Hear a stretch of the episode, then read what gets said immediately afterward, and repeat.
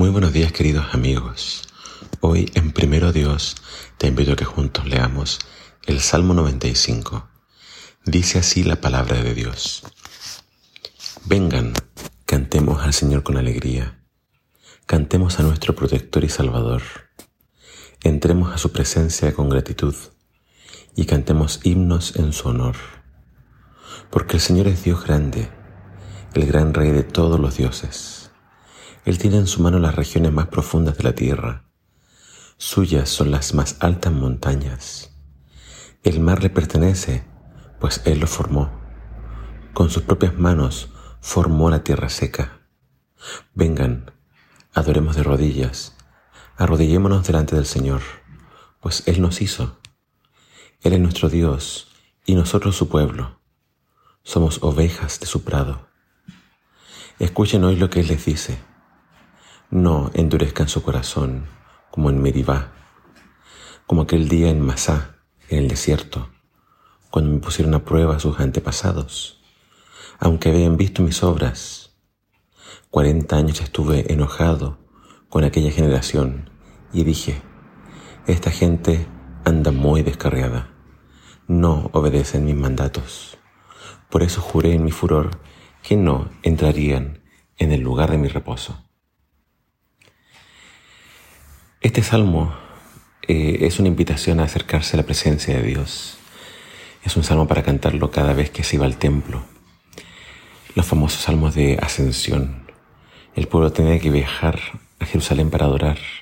Y este salmo entonces era de los que se cantaba en esas subidas a Jerusalén.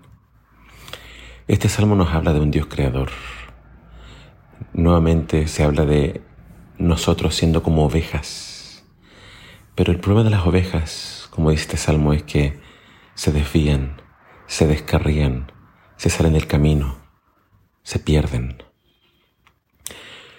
Este salmo nos habla de un Dios poderoso que hace grandes cosas, pero también nos habla de un Dios que no perdonó a la generación que salió de Egipto, porque probaron a Dios, endurecieron su corazón y no paraban de quejarse. Era un pueblo desobediente, duro de corazón. Y entonces Dios juró, ustedes no van a entrar en mi reposo, es decir, no entrarían en la tierra prometida. De igual forma, Jesús después nos enseñó que no todo el que le diga a Jesús, Señor, Señor, va a entrar en el reino de los cielos. Por lo tanto, hay mucha gente que puede creer en Dios, pero tienen una fe que no los salva porque el Señor acá pide claramente obediencia. Él nos invita a obedecer sus mandamientos. Por tanto, el llamado que hace Dios es, si escuchas hoy mi voz, no endurezcas tu corazón. Es decir, por favor, si realmente amas a Dios, si realmente crees que Él existe, Debes reconocerlo como tu Salvador y debes reconocerlo como Rey. Es decir, Él tiene que ser lo más importante en tu vida. Y sus mandamientos es la forma en que tú le dices, Señor, creo en ti, me pongo bajo tu señorío y quiero obedecerte. No porque quiera salvarme por mis obras. La Biblia nos enseña que la salvación es por gracia.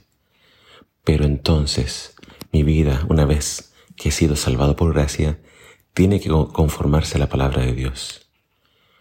Muchos creen en Dios, pero no obedecen. Y entonces el Señor les dice, no endurezcan su corazón. No vivamos de tal forma que el Señor después nos diga, lo siento, aléjense de mí. Yo a ustedes no los conozco. Sino que tenemos que tener una relación tan cercana con Dios, tan íntima, de fe y de obediencia, que finalmente Él, cuando venga a buscarnos, digas, bien hecho, buen siervo fiel, sobre poco has sido fiel, sobre mucho te pondré.